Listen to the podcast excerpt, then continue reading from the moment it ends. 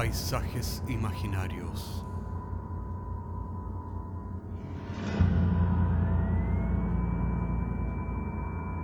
Una producción Cortés Rojas.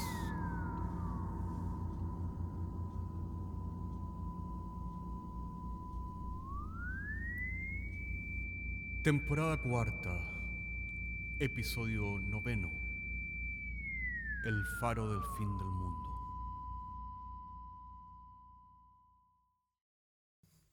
Cuenta la leyenda que en las Hébridas del norte de Escocia, donde el cielo se encuentra de pronto con el mar, existe un faro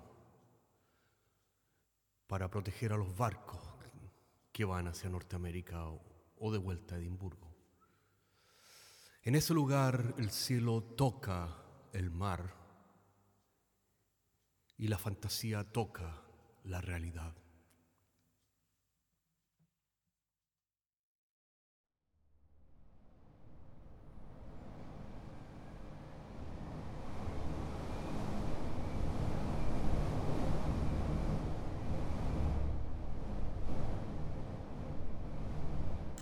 Viento y lluvia miserable, casi todos los días del año en esta parte del mundo.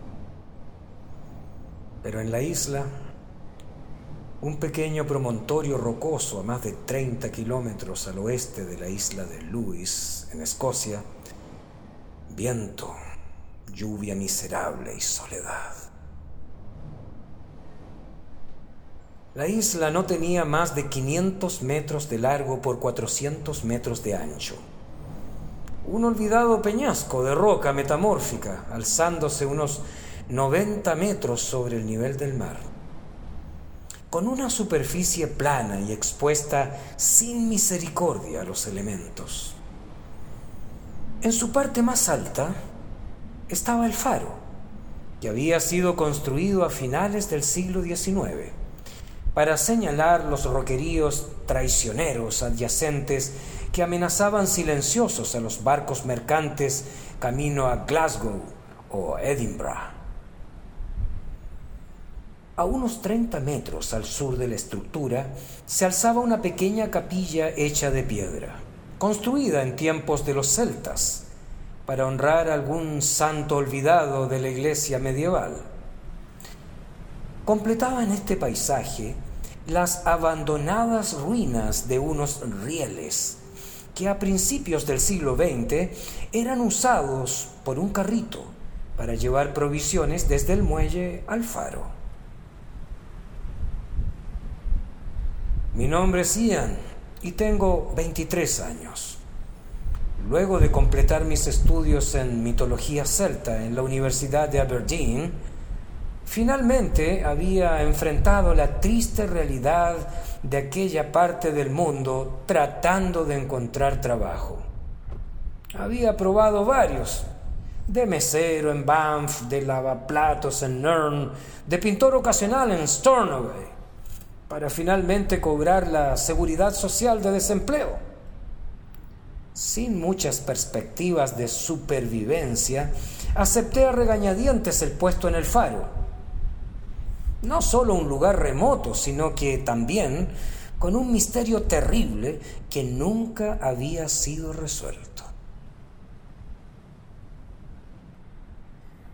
Había ocurrido hace casi 50 años atrás antes de mi tiempo en el puesto. La primera señal de que algo andaba mal fue cuando un barco de vapor que pasaba cerca notó que el faro no estaba encendido.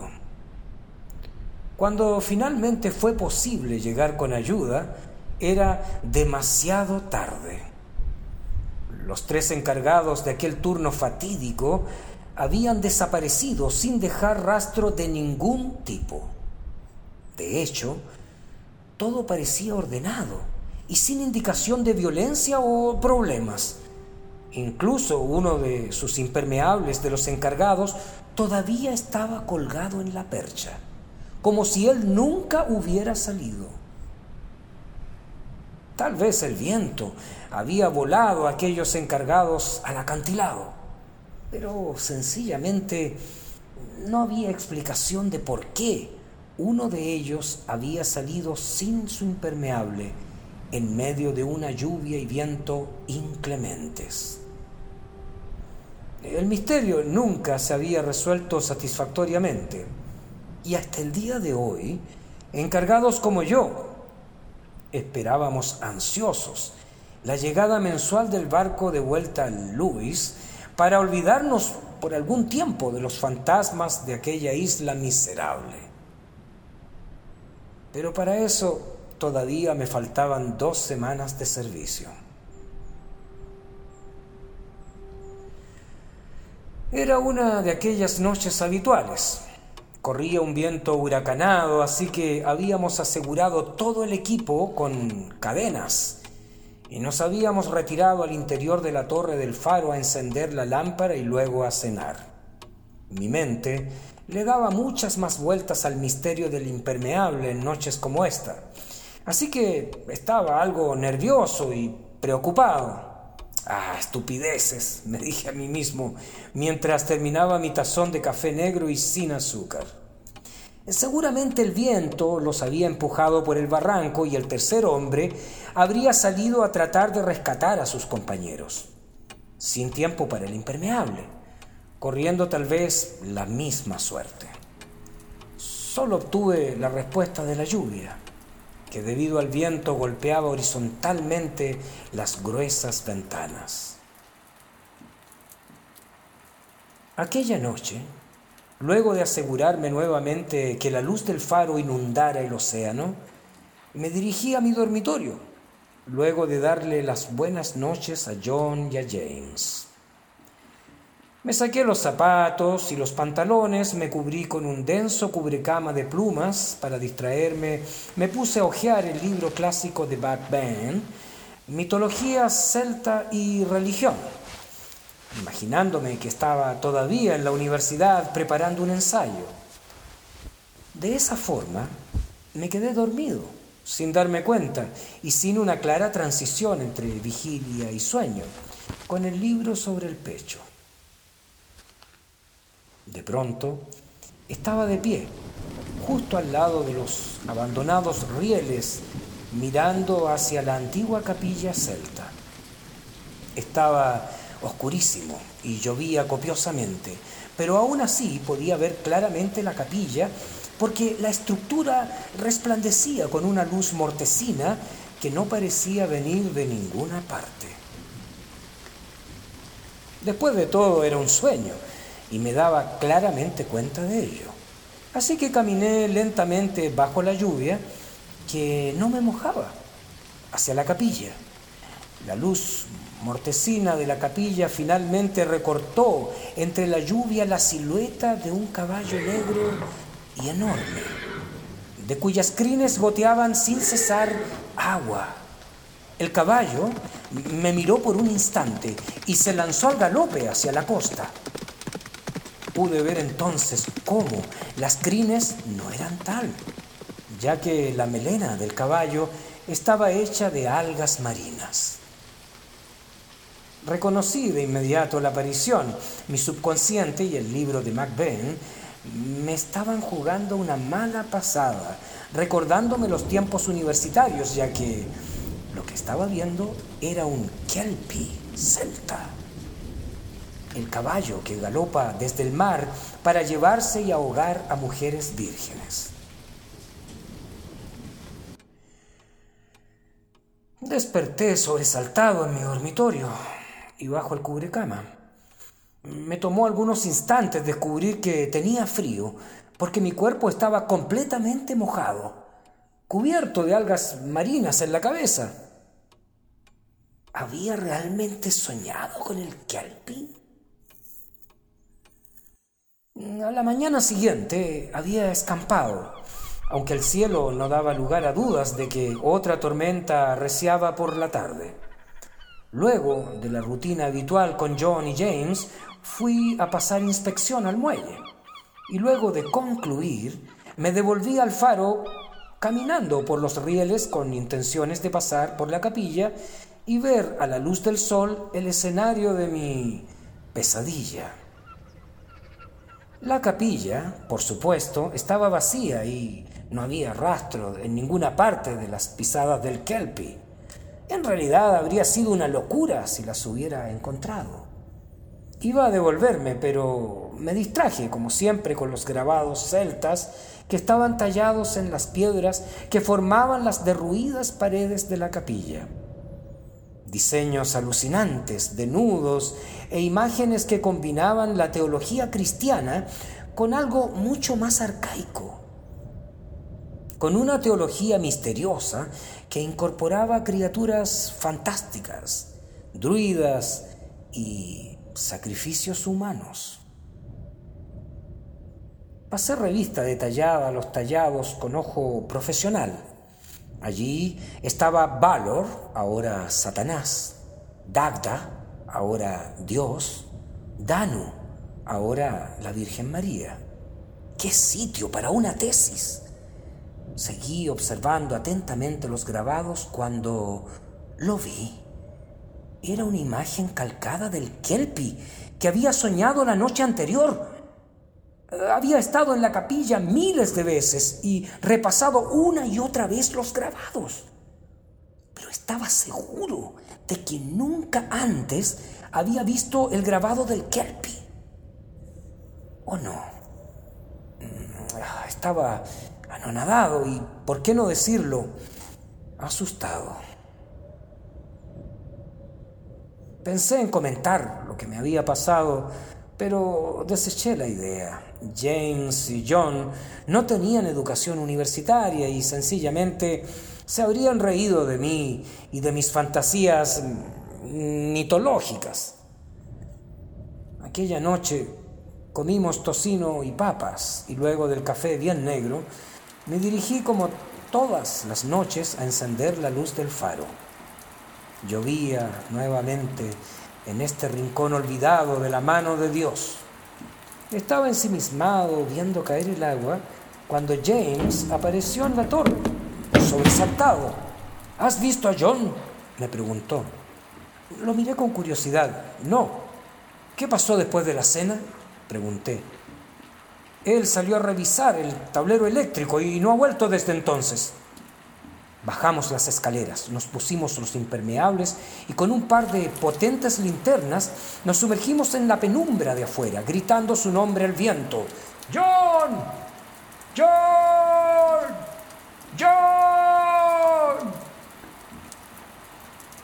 No había rastro de él por ninguna parte. Era como si se lo hubiera tragado la noche, tal y como había pasado así 50 años atrás. James me dio un tirón del brazo y así, en medio de un relámpago, vimos al Kelpie galopando entre la lluvia, llevándose montado a John hacia el mar. La oscuridad se hace mucho más oscura luego de que pasa un relámpago, por lo que perdimos totalmente de vista la imagen terrorífica. Pero igual corrimos hacia el muelle, apuntando con nuestras lámparas. Cuando llegamos allí, no había rastro de John o del Kelpie. Hice una seña a James para devolvernos al faro y llamar por radio por ayuda, aunque no había mucho que hacer. James estaba aterrorizado y además estábamos empapados, así que corrimos de vuelta a pedir ayuda. Finalmente, en el faro, Encendí la radio para llamar a Luis. No estaba seguro de qué diría. ¿Quién me iba a creer de la existencia del Kelpie con sus crines de alga marina? Traté de encontrar la frecuencia adecuada, moví los diales, pero sin resultado. A veces cuando la tormenta es eléctrica se pierde la comunicación con Luis. Finalmente, dejé los diales y fui hasta la cocina para ver cómo estaba James, ya que el silbato de la tetera no paraba de sonar. Abrí la puerta y me di cuenta de que él no se encontraba allí, ni tampoco en el comedor, solo la tetera silbando frente al pote para té, esperando el agua hirviendo. Empecé a revisar sistemáticamente cada rincón del faro y terminé en la torre. James no estaba, por ninguna parte. Bajé las escaleras y noté que en el perchero también faltaba su chaqueta. Ahora era yo quien estaba aterrorizado en medio de la tormenta y solo en las entrañas de aquel lugar maldito, solo, pero vivo, para contar la historia de lo que había ocurrido aquella noche, aunque nadie me creyera. Estaba meditando en eso cuando lo oí. Era un relincho extraño, casi como un gorgoteo, que venía del interior de mi cabeza. Fue entonces cuando comprendí. Caminé hacia la puerta, miré mi impermeable colgando en la percha, impermeable que sabía no era necesario, y en mangas de camisa abrí la puerta al exterior para encontrarme nuevamente frente a frente al Kelpie, para esta vez montarlo.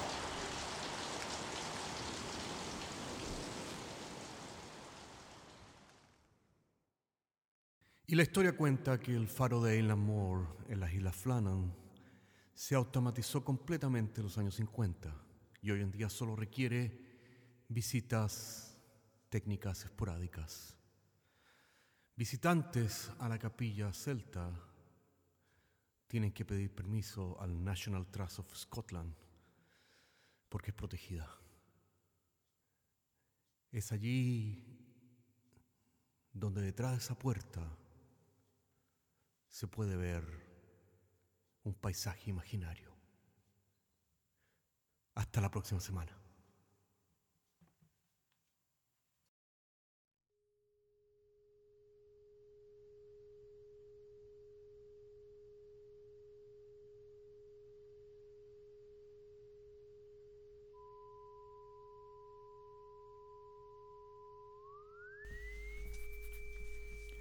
Paisajes Imaginarios es un podcast semanal que se distribuye con una licencia pública general. Puedes encontrarnos en iTunes, Spotify o donde quieras que escuches podcasts. Contáctenos a paisajes.caco.cl. Hasta la próxima semana.